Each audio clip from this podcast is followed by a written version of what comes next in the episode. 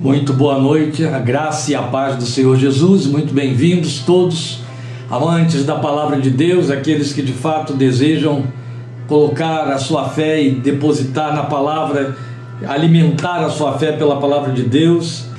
Estamos entrando hoje na segunda das bênçãos, dentre aquelas que estão é, é, apontadas por Paulo no trecho que temos de 1, de 3 a 14 como sendo as bênçãos espirituais dos lugares celestiais.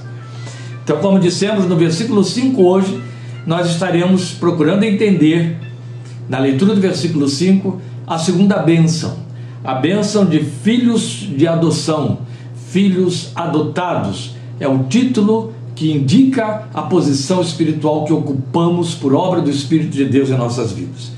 Portanto, convido você a abrir sua Bíblia aí em Efésios 1 e vamos ler os versículos 4 e 5. Nossa abordagem é exclusiva no versículo 5, mas sempre teremos de ler o versículo anterior para poder dar uma sequência na leitura de melhor sentido para o texto. Então, lendo nos versículos 4 e 5 de Efésios, capítulo 1, o texto diz: Porque Deus nos escolheu nele antes da criação do mundo para sermos santos e irrepreensíveis em Sua presença Agora entrando no versículo 5. Em amor nos predestinou para sermos adotados como filhos por meio de Jesus Cristo, conforme o bom propósito da Sua vontade. Graças a Deus. Hoje nós vamos fazer uma abordagem para poder explicar o significado de filho de adoção, que repete muitos dos argumentos que usamos semana passada. Isso é uma inevitabilidade porque semana passada tivemos de considerar o lugar que passamos a ocupar no primeiro para sermos, de que o texto fala, a partir do propósito eterno de Deus em Cristo Jesus a nosso favor. E esse primeiro lugar é filhos. Mas hoje nós vamos trabalhar o que Paulo está, é uma, a palavra aparece pela primeira vez para nós, o que ele está significando quando diz que fomos predestinados para sermos adotados como filhos. Porque é evidente. Você lê o texto de João 1,12, que é o texto clássico para a fé evangélica, não é? O texto clássico da nossa confissão. Mas a todos quantos o receberam, deu-lhes o poder de serem feitos seus filhos, a saber, aos que creem no seu nome. E agora você ouve Paulo dizer que Deus nos predestinou para sermos adotados como filhos. E aí pode parecer, ou você pode correr o risco, ou todos nós podemos correr o risco, de entendermos a linguagem da adoção muito desse nível temporal, muito nesse nível da nossa vida social, vida civil. E aí cai totalmente da proposta e do impacto e da profundidade do significado que isto tem na revelação da palavra de Deus. Porque, na verdade, o que nós vivenciamos e pensamos como adoção de filhos é um derivado, um derivativo de, que, que sofreu todas as, as transformações possíveis ao longo da, da, do, do incremento de novas civilizações e etc. O próprio texto, quando fala de filho de adoção, está nos remontando a uma terminologia já arcaica para ele, e ele, por sua vez, tem dois mil anos até nós. Então, por aí você percebe que o sentido não bate, não pode ser o mesmo do mesmo nível. Daí haver a possibilidade de algumas pessoas se confundirem. Fomos feitos filhos, mas agora está sendo dito que fomos adotados. Ah, adotados porque não somos filhos genuínos. De fato, não é? O filho genuíno de Deus é Cristo Jesus, o Senhor, e você deve lembrar bem, você que veio acompanhando, que semana passada nós dissemos que, inclusive, a palavra de Deus, no texto grego em que o Novo Testamento foi escrito, tem o cuidado de usar é, palavras diferentes para definir a filiação de Jesus e a nossa filiação. Lembram? Eu falei que Jesus é chamado de o Filho, Filho unigênito, e nós somos tratados por uma palavra traduzida por filhos ou filhinhos, que na, na verdade traduziria melhor crianças, crianças de Deus, mas não menos filhos. E é hoje que nós vamos ver os melhores detalhes para entendermos o significado de filhos e, e, e até onde filhos adotados significa filhos genuínos, sem ser filhos unigênitos. Unigênito só pode ser Cristo Jesus, o Senhor.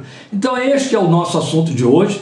E esta segunda bênção desta toda sorte de bênçãos espirituais, o segundo núcleo de bênção do qual emergem todas as outras bênçãos que nos alcançam, as que conhecemos ou desconhecemos. Mas vem daí. Então nós vamos discutir este ponto que é, sem dúvida, solene crucial na confissão cristã evangélica. Até é motivo de algumas disputas aí, não é, entre confessores cristãos que não são evangélicos, e isso cria uma certa rixa confessional. Bem, não é esse o nosso propósito, nós queremos apenas esclarecer o significado, nosso posicionamento aí dentro. Mas veja, nós vimos também, e eu quero estar sempre aqui trazendo estas coisas à memória dos irmãos, porque isso é por demais necessário. É muito importante. Para aprender, a gente precisa repassar, repisar, retornar, retomar, senão não aprende. Então nós vimos que o propósito, já estivemos vendo, da eleição era para sermos dele. Você viu aí no versículo 4, daí também eu ter feito questão de reler o versículo 4, não é? Mas numa categoria bem definida, sermos santos e irrepreensíveis em sua presença. Ora, Agora nós vamos ouvir como isso se torna possível.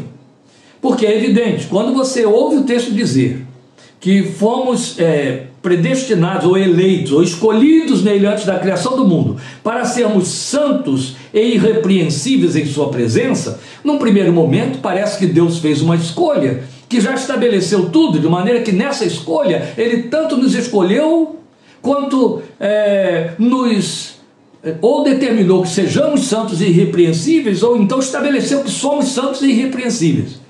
Mas o texto tem uma boa colocação quando diz para sermos santos e irrepreensíveis em Sua presença. Bem, embora eu vá retomar outra vez a pauta dos em Sua presença para o final de nossa abordagem hoje, é, nada, nunca é demais lembrar outra vez que falamos semana passada que em Sua presença não significa depois que você morre. Em Sua presença aqui tanto quanto você não se pretende filho de Deus para depois que morrer. Não é assim? Ninguém diz, ó oh, meu futuro pai que está nos céus. Não. Porque você se sabe, filho. Temos o reforço disso em Romanos 8,15. Vamos bater nesse ponto ainda hoje. O Espírito testificando aqui dentro, sendo presente. Você é filho, você é filho, é obra dele. Ele pode testificar, não é? Então isso explica para nós o que está escrito aí em 1:5, em amor nos predestinou para sermos adotados como filhos por meio de Jesus Cristo. Como Deus torna possível a nossa resposta ao seu propósito de sermos separados, santos e irrepreensíveis em sua presença. Bem, então a gente volta um pouquinho ao fim do versículo 4, justamente por causa dessa fraseologia aí em Sua presença. Passamos por ela, vamos repassar. Em Sua presença. É a proposta e o propósito de Deus, é o desejo de Deus. Veja bem, tudo começa assim, é o que você vê lá no versículo 4. Ele nos escolheu nele antes da criação do mundo, para sermos santos e repreensíveis em Sua presença. O alvo é: eu quero eles comigo, na minha presença, andando comigo, em comunhão comigo. Então, todo o propósito da redenção obtida através de Cristo era nos habilitar para reavermos a comunhão com Deus que se havia perdido na queda de Adão como cabeça da raça. Mas nem ainda podemos dizer, e isso é, que é o ponto mais significativo para a nossa abordagem hoje, nem ainda podemos dizer ou pensar que se trata de reavermos a posição que Adão ocupava antes da queda. Ela era excelente? Era. Deus tinha comunhão com Adão? Tinha. Deus andava no ambiente de Adão? Adão andava.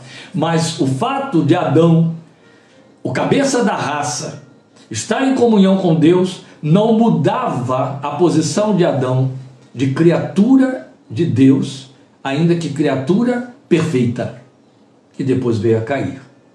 Então, quando a Bíblia nos fala que o Senhor nos quer em Sua presença, nos revela, e é este texto que revela para nós em que condições Ele nos posiciona na Sua presença. Aí a beleza é extraordinária, porque se trata de comunhão num nível de família. É família de Deus, não é aparentado com Deus.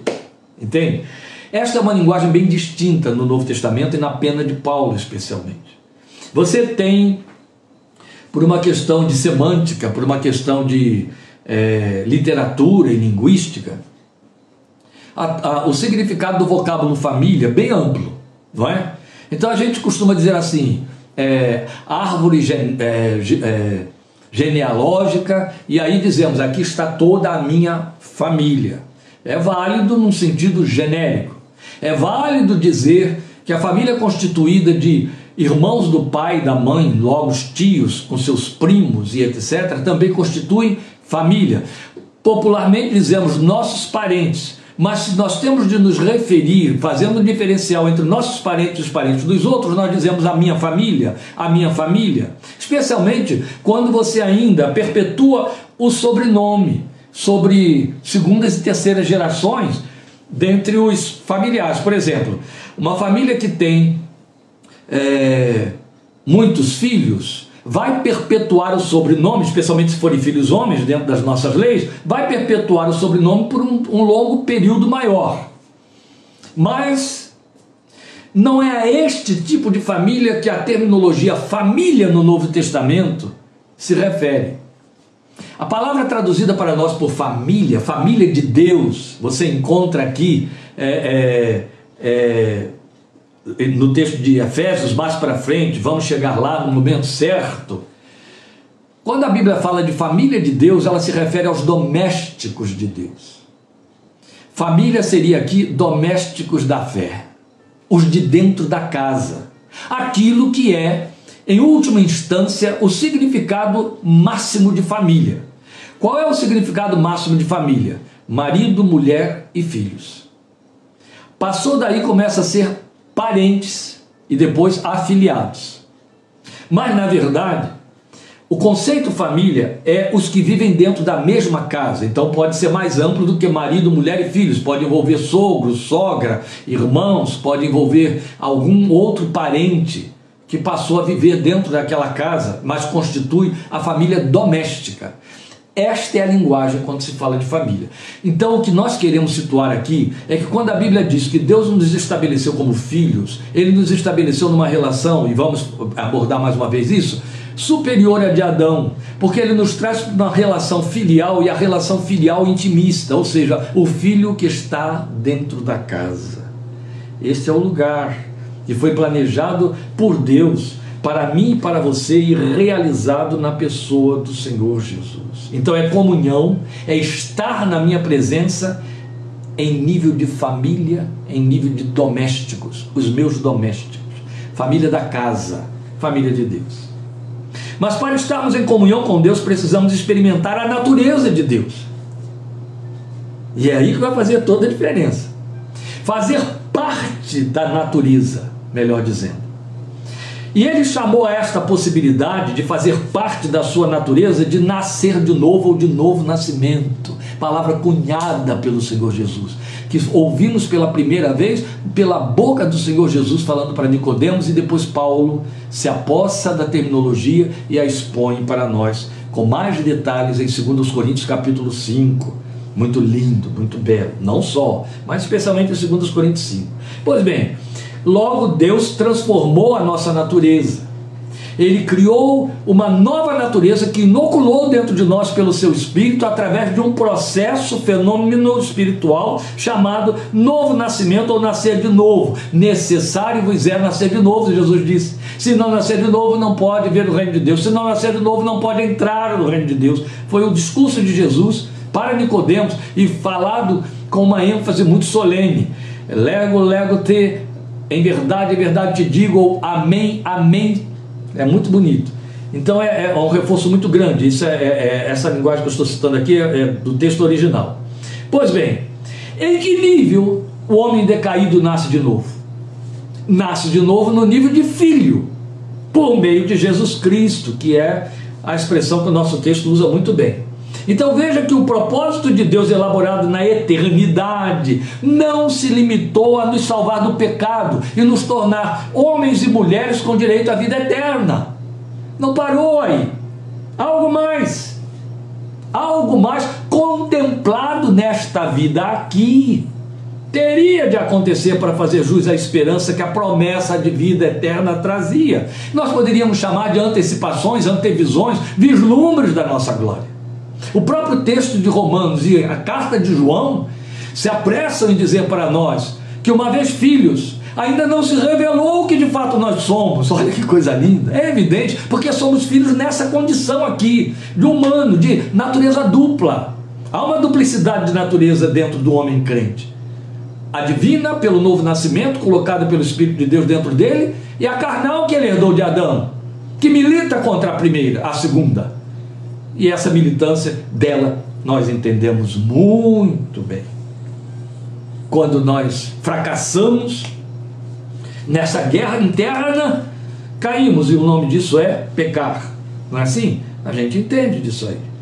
Então veja, o que nós estamos dizendo é que se a obra operada por Jesus tivesse a ver somente com a salvação eterna, nós teríamos com todo o direito de viver aqui uma vida de esperança futura, sem luzes para a realidade do cotidiano. Mas o que Deus fez foi nos levar a uma experiência que é para ser vivida neste tempo presente e é a experiência de filiação divina. Isso é um presente, isso é um acréscimo, é algo mais extraordinário. Então é o que nós estamos chamando de algo mais, que está contemplado aqui, que teria de acontecer para que a nossa esperança aqui tivesse subsídios, entende? E esse algo mais também se torna a capacitação para sermos santos e irrepreensíveis na comunhão com Ele. Isso somente seria possível a partir de uma nova natureza operada em nós, que só o Espírito Santo pode operar e é fruto da obra que Jesus realizou. Porque sermos salvos da queda, meus queridos, da queda adâmica, da condenação eterna, não muda o fato de que continuamos humanos e sob natureza humana. Não muda. Fosse assim, você se converte numa reunião qualquer, lendo a Bíblia, na sua na, da comunhão entre você e Deus, onde você estiver, e no dia seguinte você está florescente aí, tem, não é? Não. Continuamos humanos sob natureza humana. Deus então nos trouxe uma nova natureza, nos inoculando o seu Espírito Santo. Estamos, o que estamos fazendo aqui, meus queridos, é em cima desta é, da, da introdução para chegarmos ao significado de adoção de filhos, fazer toda essa abrangência do efeito do significado dessa obra redentora que foi operada em nós. Então ele nos oculou, inoculou o seu Espírito Santo e no caráter de filiação, no caráter de filhos, de natureza mesmo. Lembrem bem, falamos com ênfase semana passada. Colocou o espírito do filho que dentro de nós clama Abba. Assim, então, o ser humano crente, eu e você, passa a ter duas naturezas, diferentemente do homem natural, que só tem uma, ele só tem a natureza adâmica, a natureza decaída ou terrena, sem qualquer aspiração eterna ou celestial. Eu quero compartilhar para reforço disso aí os pensamentos daquele honrado servo de Deus que eu cito muito aqui, Dr. Martin Lloyd Jones, e ele, discorrendo sobre esse assunto, acrescentou assim: a redenção não fica só no desfazer os efeitos da queda e do pecado, é o que estamos dizendo. Vai além. Começo dizendo que na passagem em foco, Efésios 1,5, nos é dito que Cristo e a sua obra têm o propósito de desfazer os efeitos da queda e do pecado.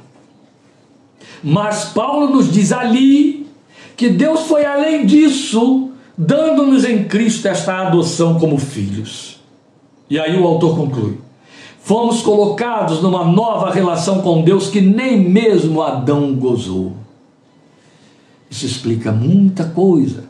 Que quem acompanhou a mensagem de domingo passado, do outro domingo, vai poder compreender um pouquinho melhor agora. Por isso que é importante, não é? Ouvir a palavra, ouvir a palavra. Lembra quando nós estávamos dizendo por que, que Deus, com tantos adoradores que são incontáveis, são incontáveis hóspedes de adoradores celestiais, incomparavelmente perfeitos e cheios de glória, se forem comparados a nós, buscou adoradores entre os homens? Nós consideramos isso, nós levantamos essa questão para levar os irmãos a pensarem, a raciocinarem, não é?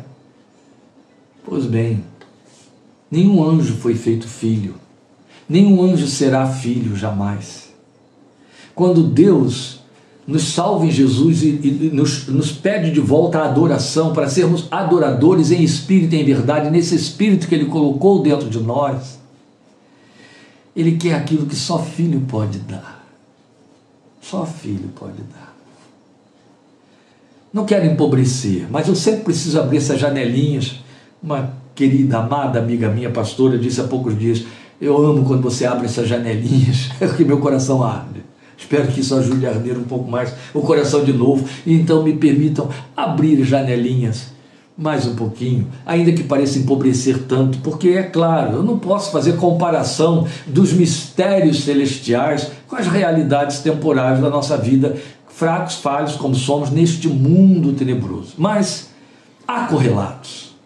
Há correlatos que nos, a própria Bíblia, o Evangelho todo, toda a revelação de Deus se serve de linguagem humana. Chamamos de, tecnicamente, de antropomorfismo, antropopatismo, que são formas de Deus tomar recursos humanos para nós entendermos na nossa linguagem os significados espirituais, ainda que não haja uma realidade direta. Por exemplo, quando a Bíblia fala que Deus se arrependeu, é evidente que a Bíblia está usando de um antropopatismo, de um sentimento humano para que a gente possa compreender o que se passou em Deus. Só isso.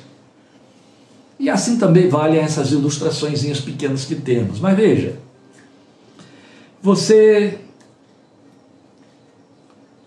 vai a uma escola de pequeninos, uma creche, ou então, é uma creche, vai a uma creche, ou vai a um, uma maternal onde as crianças já estão maiorzinhas, já têm domínio da linguagem e outras coisas mais.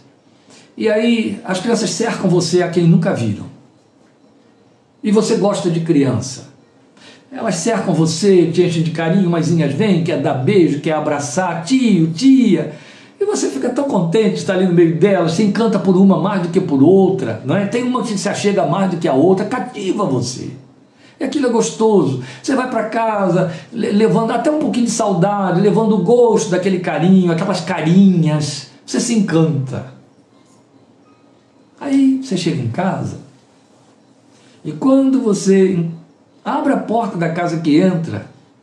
Lá vem os seus pequeninos, da mesma idade, mas são seus filhos, nasceram de você. E não te chamam de tio. Simplesmente chegam correndo de mamãe, ah, mamãe, papai, ou então, né, ou vovô, vovó, experimentamos isso aí todo dia. Aí, você quase esquece aquelas criancinhas que você viu lá na maternal, porque não há termo de comparação. Seu coração se derrete todo. Aquele vocativo, papai, do pequenino, ixi, o que, que ele vai significar dentro de você? É como uma bomba que implode e explode ternura para tudo quanto é lado. Você se encanta, você pega, você abraça, você beija e aquele sentimento é seu. Há um direito ali o carinho tem uma expressão que só pertence a você. Tem um significado que só você consegue captar e compreender, porque é seu filho.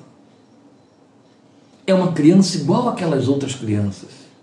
Mas esta criança é sua cria, é seu filho. Por quem você é responsável, com quem você pode viver. Não há termo de comparação na devolutiva dos afetos e na sensibilidade e reação a eles, às ofertas deles. Anjos e homens remidos. Esta é a adoração que Deus busca. Estas ele tem sempre. Esta ele busca. É o filhinho da casa que chega e diz: Meu pai, Abba. Por isso que Lloyd Jones lembrou bem isso aí. Nós fomos colocados numa nova relação com Deus que nem mesmo Adão gozou. Mas é agora que a gente entra no cerne do versículo 5. Qual categoria de filhos? É verdade mesmo, já passou esse tempo todo já. Qual categoria de filhos? É então que o apóstolo esclarece: filhos de adoção ou filhos adotados. Veja, queridos, a adoção não fazia parte da lei judaica. Não era próprio deles. Era a lei romana. E ela se resumia em trazer para o seio de uma família uma criança que a ela não pertencia, mas que passaria a receber direitos filiais, integrando a família como parte dela por este ato. Disso a gente entende. Chegou até nós mais enfraquecido, mas é o que se pratica por aí. De certa maneira, isso circulou pelo mundo sob a influência da cultura romana. E a prática se traduziu até mesmo entre os judeus como a emancipação do filho em termos de maioridade. Ou seja, o filho genuíno, o filho nascido em casa, o filho nascido em casa, menor do que o filho adotado, que era maior, não tem os direitos do filho adotado. Este é legítimo, este é adotado, mas este está emancipado pela maioridade, este não está. Mesmo depois, entre os judeus, a prática ficou sendo assim, e é disso que Paulo fala, porque isso alcançou nos seus dias. Quando o filho da casa ainda é menor, ainda é pequeno, é uma criança, não vivenciou a emancipação que os judeus hoje fazem através de um ritual, já há muitos séculos, chamado Bar Mitzvah, aos 12 anos do menino, esse garoto, ele não tem direitos. Até um servo da casa naquele tempo tinha mais direito do que aquela criança que era filho da casa. A única diferença que havia era na relação, no, na oferta de afeto da parte do pai ou dos pais. Mas em termos de direito, aquela criança só adquiriria direito a partir do momento em que fosse emancipada, em que atingisse uma emancipação que a lei facultava e que eles chamavam então de adoção de filhos. Isso é muito interessante, porque é disso que Paulo está falando e que chega então até nós. Então, é, popularmente, a criança precisava passar a ter direitos a partir da sua maioridade, que seria a sua emancipação filial. Então, havia uma diferença muito grande entre a não emancipada e a adotada porque a emancipada também receberia a experiência de adoção, ainda que sendo filho legítimo. Então, uma vez na adoção, ela recebia legitimidade de filho ou direitos legais como herdeiro. Então é desta forma de lei de que Paulo está se servindo para explicar nossa nova natureza aos olhos de Deus e no seu plano. Ele nos fez, nos tornou filhos e nos emancipou como filhos para termos direitos filiais filhos adotados. Com muita propriedade, o Webster, no seu comentário, ele esclarece o sentido da adoção. Eu vou ler para você. A adoção possui sentido duplo, presente e futuro. Não entramos na família de Deus por adoção, mas sim por regeneração, por novo nascimento. Aquilo de que eu falei, e aí ele cita João 3, de 1 a 18, cita 1 de Pedro 1, de 22 a 25, e continua. A adoção é o ato pelo qual Deus coloca os que nasceram de novo em uma posição de filhos adultos dentro de sua família. Essa explicação de Warren Webster é exatamente o que estávamos dizendo e aquilo a que se referiu Lloyd Jones quando falou que fomos colocados numa relação superior à de Adão antes da queda. Nós então entramos na relação com Deus como regenerados. E aí ele envia o, seu, o Espírito do seu Filho para dentro de nós, que nos torna filhos de adoção, para que nós então entremos legitimamente como filhos adultos na sua família.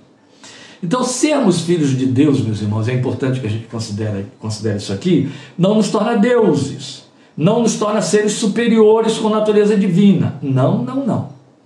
Muito pelo contrário, aqui no Novo Testamento a Bíblia faz Boa distinção de termos é a isso que nos referimos semana passada, quando dissemos que ela faz uso de um termo para se referir à filiação de Jesus, rios, e é para se referir à nossa, pairia, falamos aí criancinhas, não é? Para dizer o quê? Que na verdade a nossa filiação não está no nível da filiação do Filho de Deus. Recebemos direito filial pela fé em Cristo, mas jamais na mesma medida do Filho de Deus porque nossa nova natureza é um processo em transformação. Não somos divinos, mas humanos com duas naturezas distintas que militam entre si. Estamos repassando aqui uma abordagem que já fizemos. No entanto, na suprema sabedoria divina, ele nos garantiu, nos capacitou a participação nessa sua natureza enviando o Espírito que nos transforma na imagem do Filho. É o texto de 2 Coríntios 3,18 que eu reforcei semana passada. Hoje, inevitavelmente, tenho de passar por ele de novo, quando Paulo diz para nós: Mas todos nós que com o rosto descoberto contemplamos como, como num espelho a face do Senhor Todos nós que com o rosto descoberto, quer dizer, sem um véu de impedimento, de incredulidade ou de confusão, sem o véu da lei, a linguagem de Paulo 2 Coríntios 3, mas com o rosto descoberto, os olhos abertos pela fé, contemplando como num espelho, como por um espelho, a face do Senhor. Percebe como tudo depende do que você aprende aqui, conhece aqui. É aqui que você conhece o seu Deus contemplando como por um espelho a face do Senhor, somos transformados de glória em glória na mesma imagem do Senhor pelo seu Espírito. Lindo, tão lindo. O Betel do meu tempo cantava esse texto de 2 Coríntios 3,18. De novo, pastor, aí eu vou ficar, eu vou, vou me apoiar no Zé Pedro que disse assim: canta, pastor, canta, dá glória a Deus com o rosto descoberto, olhando para o Senhor, como num espelho a glória do Senhor Transformado sou, transformado sou, a mesma imagem do nosso Redentor, pelo Espírito Santo de Deus. Isso é 2 Coríntios 3,18. É o recurso de que Deus se serviu para ir alterando, mudando, transformando essa nossa natureza e nos identificando com Ele como filhos, filhos, filhos. Por quê? Ora, nós sabemos, meus amados, que filiação ela representa também uma replicação. É verdade. Neste momento, se eu olho qualquer pessoa que olhe para o meu neto, diz assim: é o Léo Mirim. Eu brincava chamando ele de Mini Léo. Ele não é só replicação no pai, no tamanho, né? porque ele é muito grande para a idade dele, e na feição. Uma vez o avô dele, o outro avô, trouxe aqui a foto do filho bebê para poder mostrar, aí comparar. Não é só na feição, mas já mostra muitos pontos do temperamento, a semelhança, a replicação. Há casos, e eles são muitos, muitos, muitos, quase incontáveis, que é o caso, por exemplo, de Naara com Lília, de filhos que são a representação e a transformada, a, a, a, representação e, e, a, e a imagem replicada do pai ou da mãe, de forma que quando você vê, você é filho de fulano, é uma réplica, a gente chama de réplica. E filiação tem muito disso. A filiação tem muito desse sentido de representar replicação e Deus não pretendeu menos quanto a nós. Daí nós estamos sendo transformados. Para que à medida em que vamos nos assemelhando ao Filho unigênito, segundo os Coríntios 3,18, o mundo possa conhecer a Deus através da nossa vida. Veja, vale lembrar o que Paulo escreve em 2 Coríntios 4, 7 e 8, ele diz ali no versículo 7, que Deus colocou a sua glória em vaso de barro, que somos nós. Aliás, é 4,6 de 2 Coríntios, quando ele diz que nós trazemos a glória de Deus, Deus resplandeceu a sua glória no rosto de Cristo. E esse rosto de Cristo, essa forma de Jesus, está se manifestando em nós. De maneira que, à medida que vamos nos assemelhando ao Filho de Deus, vamos resplandecendo mais a glória de Deus, Deus vai sendo mais identificado por aqueles que se aproximam de nós. E é disso. Ele já estabeleceu em nosso coração a capacitação para a comunhão de filhos, quando nos enviou o Espírito de seu Filho, aqueles textos que citamos em Romanos 8, 15 e Gálatas 4, 6. Deus enviou ao nosso coração o Espírito de seu Filho. Foi nessas condições. Ele poderia ter dito que nos enviou o Espírito Santo, o guardião da nossa redenção como Paulo diz aqui para nós, veremos lá, lá para frente, nos versículos 13 e 14 do capítulo 1. Mas ele foi muito mais intenso, ele foi muito mais pontual, quando ele diz enviou o Espírito no caráter de Espírito do Filho, para que justamente dentro de nós ele nos leve a poder olhar para o Pai e dizer: Abba, invocá-lo com aquele sentido mais intimista. Isso aí já exploramos bem semana passada, eu creio. Então, ao mesmo tempo em que esse Espírito está em nós, que está em nós, ele está encarregado de nos testificar a filiação divina em nosso íntimo, com convicção interior. É Romanos 8,16, Paulo diz isso ali para nós. Então eu creio ser pertinente alinhavar esses textos aí, de Romanos 8, de 14 a 17, porque ele cresce em glória diante da nossa fé. Então eu convido você a me acompanhar na leitura de Romanos 8, de 14 a 17, para que você perceba isso aí com mais detalhamento. Veja, ele vai dizer: porque todos os que são guiados pelo Espírito de Deus são filhos de Deus. Pois vocês não receberam um espírito que os escravize para novamente temerem, mas receberam o espírito que os torna filhos por adoção, por meio do qual clamamos: Abba, tradução, Pai. O próprio Espírito testemunha ao nosso espírito que somos filhos de Deus. Se somos filhos, então somos herdeiros, herdeiros de Deus e co-herdeiros com Cristo, se de fato participamos dos seus sofrimentos, para que também participemos da sua glória. Meus irmãos, olha aqui, os atos da adoção alinhavados, todos eles alinhavados aqui. Ó. O Espírito guia os que são filhos, o Espírito os capacita a orar como filhos, falar a linguagem do intimismo. O Espírito testifica em nosso íntimo dessa filiação. É como se ele estivesse aqui dentro de nós, dizendo: Olha aí a cara de Deus em você, olha aí o jeitinho de Deus em você. O Espírito nos faculta a herança de Deus e com Cristo. Tudo que a adoção viabiliza. O que a adoção viabiliza? Cuidado paterno, intimidade, segurança, Está aí nesse texto de Romanos 8, 14 e 17. E herança. Aleluia. Isso nos foi dado. Então é relevante mais uma vez lembrar que o fato de sermos filhos, não na mesma categoria que Jesus o é, não faz de Deus menos Pai nosso para nós do que para o seu filho. Não somos filhos na mesma categoria de Jesus, mas Deus é Pai na mesma categoria com que paternaliza o seu filho. Falamos semana passada e eu não posso deixar de reforçar isso aqui. O fato de sermos filhos que não estão na mesma categoria em que Jesus está, não faz de Deus menos pai para nós do que para seu filho, porque foi o próprio Senhor Jesus que nos revelou que somos de fato herdeiros do amor, do nome, da autoridade, da glória do seu Pai. Naquela oração maravilhosa de João 17, na mesma medida, João 17, 22 e 23, o Filho de Deus ora e diz assim: deles, falando com o Pai, deles a glória que me deste. Está aí você herdeiro da mesma glória que ele recebeu. Deles a glória que me deste, para que eles sejam um, assim como nós somos um. Eu neles e tu em mim. Que eles sejam levados à plena unidade, para que o mundo saiba que tu me enviaste e os amaste como igualmente amaste a mim. o mesmo amor, Pai, que tu tens por mim, tu tens por eles, que são teus filhos.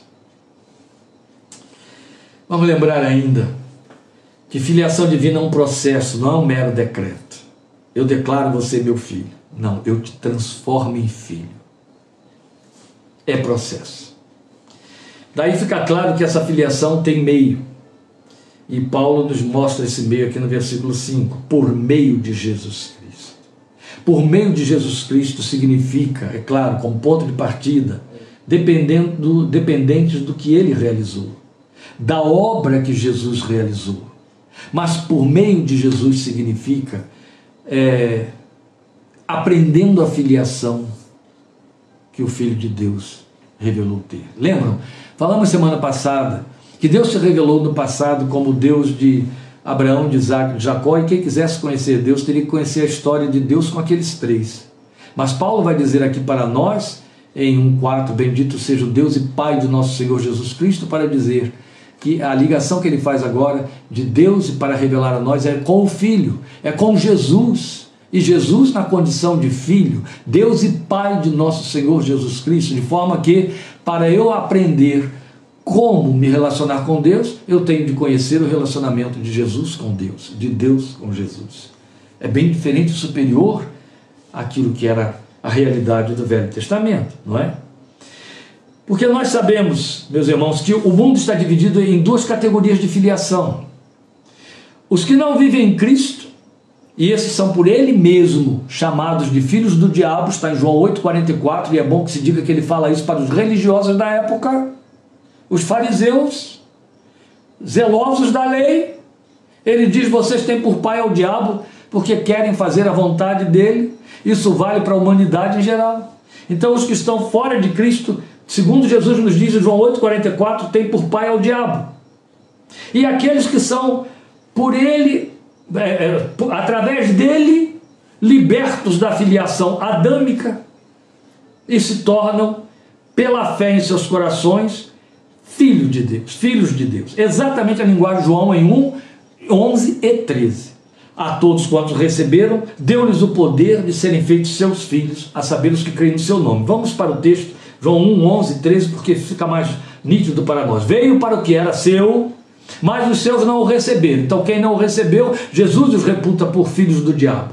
Contudo, aos que o receberam, aos que creram em seu nome, deu-lhes o direito de se tornarem filhos de Deus, os quais não nasceram por descendência natural, nem pela vontade da carne, nem pela vontade de algum homem, mas nasceram de Deus. É obra de Deus, realização de Deus. Foi Ele que Deus que fez. Ninguém se faz filho de Deus a si mesmo. Igreja não transforma ninguém em filho de Deus. Temos seitas que dizem isso, né? Temos seitas que estabelecem que a igreja transforma alguém em filho de Deus. Homens, está aqui, Jesus disse isso, está em João 1,13. Homens não fazem de ninguém filho de Deus. Nenhum ser humano tem capacidade de se tornar ele próprio filho de Deus. É obra do Espírito. E esta, e esta operação se chama novo nascimento é espiritual, é do alto, como o próprio texto da Bíblia diz, é operado por Deus e a partir dali uma transformação que vai alterando essa natureza, fazendo prevalecer a nova natureza que foi inoculada pelo Espírito, contrariando a velha que trouxemos de Adão e que levaremos conosco até a sepultura, não é? Tudo procedeu de Deus. E como já vimos, especialmente no versículo 3, volta para ele. E a transformação de glória em glória, pelo agir do Espírito do Filho em nós, ela vai continuar acontecendo até o dia de nossa redenção. Eu quero dizer uma coisa para consolar seu coração e deixar você dormir bem esta noite. Quando a Bíblia diz que estamos sendo transformados de glória em glória, ela não diz que você não peca mais. Se ela dissesse isso, ela teria mentido, e a Bíblia é a palavra de Deus, não mente. Porque a minha vida, a sua vida, a nossa experiência, a realidade diz o contrário. Eu peco. Eu estou sendo transformado de glória em glória e peco. Não é verdade? Mas há aqueles que pensam que ser transformado de glória em glória é um processo de espiritualidade ufanista. Sujeito sente a presença de Deus, o sujeito está cheio de Bíblia, oração, cântico, vai à igreja, faz jejum, vigília e cogita das coisas espirituais. Se possível, vai viver como eremita, nem mais vai trabalhar, não estuda, não. Não, não é? Nós estamos neste mundo temporal sendo transformados porque é tudo quanto Deus quer, Ele quer se servir de nós para se manifestar nesta geração, para brilharmos nesta geração como luzeiros em meio a uma geração perversa que se corrompe, a linguagem de Filipenses 2,15, e a gente peca. Então, essa transformação de glória em glória não tem a ver com experiências culticas ou é, êxtases espirituais. Não. É um agir do Espírito de Deus dentro de você através da palavra. Paulo diz aos, aos Tessalonicenses que a palavra de Deus, que é viva, ela está operando eficazmente em nós. É a palavra. Eu posso crer com certeza que o crente que está longe dela, o crente que não se volta para Deus, está estagnado. Não só creio nisso, como tem certeza, mas também tem mais a dizer. Ele não só está estagnado, quanto ele começa a decair. Tanto que somos advertidos a não apagar o espírito, não entristecê-lo, Lembram? Não resistir a ele. Mas uma vez que eu sou transformado em níveis de glória, isso significa que eu é, aprendi mais de meu Deus e conheci mais de seus valores. Quando eu peco, eu perco esse nível de glória? Não. Aquilo que já foi feito dentro de você não se perde mais. Acabei de citar na pregação de domingo o texto que estávamos lendo, que foi o centro da nossa meditação, dizendo para nós que os dons e as, e as misericórdias de Deus são irrevogáveis. Ele te transforma e você peca naquele nível. Esse é o detalhe. Também se arrepende naquele nível. Esse é outro detalhe. Mas isso prova o nível que você já está. Eu ilustro isso com Bíblia. E aí a gente encerra por aqui porque já esgotou o nosso tempo mesmo. Lembram de Pedro, não é? Pedro tinha feito uma caminhada de três anos e meio. Pedro, de todos o colégio apostólico, era o mais evidentemente carnal. Era aquele que no momento estava cheio de empolgação e dizia: Tu és o Cristo, Filho de Deus, para quem iremos nós, Senhor? Tu tens as palavras de vida eterna. O Senhor, de maneira nenhuma isso acontecerá. Então, no momento, Jesus diz: Bem-estar, ô, ô Pedro, você foi o Espírito do Pai que te disse isso, não foi a carne e o sangue que te revelou. No outro momento, Jesus diz: Para trás de mim, Satanás não entende das coisas dos homens, de Deus só das dos homens. Pedro tinha esses altos e baixos. No momento está querendo entregar a vida toda por Jesus e dizendo, Senhor, ainda que todos te neguem, eu não te negarei. Aí Jesus diz, você vai ser o único. antes que o galo cante três vezes, tu me negarás. Ou antes que o galo cante, tu me negarás três vezes. Três vezes tu me negarás. Mas na hora de negar, na hora da queda, Pedro tenta dissimular Pedro tenta usar uma linguagem apóstata para poder não ser acusado junto, não ser levado como cúmplice do réu do Império Romano. Não conheço tal homem. Eu não sou dele. Mas uma pessoa perde a paciência, chega e diz: Claro que você é dele. Tua fala te condena. Vale lembrar que nesse momento em que ele está dizendo essas coisas, ele diz alguns impropérios, faz alguns xingamentos, que a Bíblia teve cuidado de não registrar, não é? Mas a pessoa, apesar dos xingamentos e dos impropérios, disse: Tua fala te condena. Eu acredito que essa pessoa não estava dizendo teu evangeliquez. Não. Evangeliquez é a coisa mais tola que existe por aí, né? pessoas ficam jogando verbetes que fazem parecer que tem fé ou que são de Deus. Não tem nada a ver. Mas essa linguagem aí denuncia o fato de que já tinha havido identidades e transformações dentro de Pedro de tal ordem que não tinha mais como nem pecando sair daquela posição. Ele já havia atingido níveis de glória de que nem ele sabia.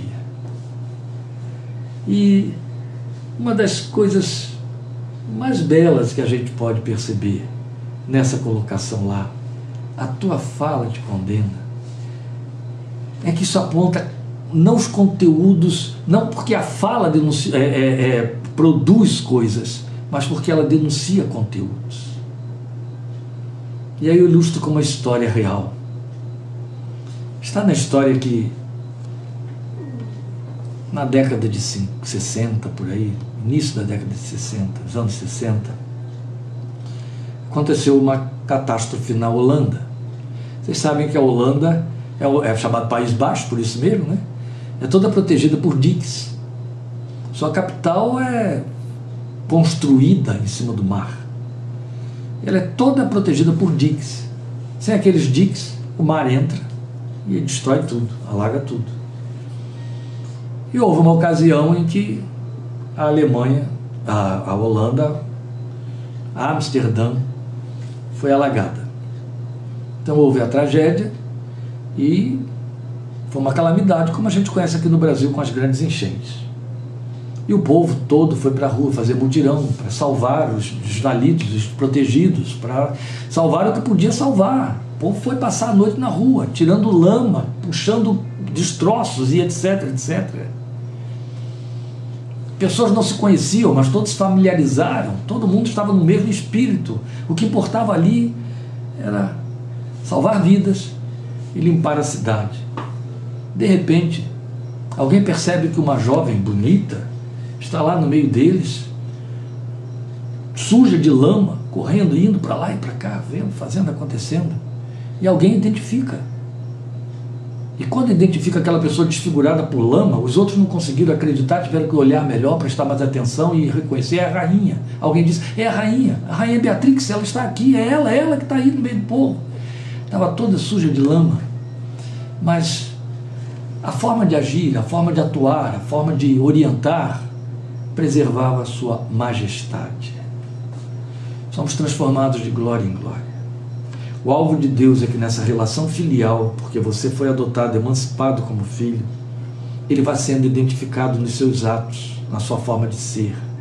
Não é em exercício de caridades e de piedades, na sua maneira de se conduzir, na sua maneira de recuar, de avançar, de se pronunciar, na sua forma de sentir e de ver a vida. Isso vai divinizando o nosso coração de maneira que ele vai se tornando mais de Deus na maneira de pensar o mundo e de ver as criaturas que estão neste mundo. Estamos sendo transformados. E que você possa vivenciar com muita sensibilidade essa obra extraordinária que o Espírito Santo começou no dia da nossa redenção e vai levar assim até o dia do nosso encontro com o Senhor. Deus te abençoe. Estejamos juntos domingo, 17h30, na Palavra de Deus. E quarta-feira, terceira bênção, Efésios 1,6, parte 6 de Efésios. Obrigado pela sua atenção, sua companhia e o seu interesse. Deus te abençoe te guarde, te edifique e fortaleça. Amém.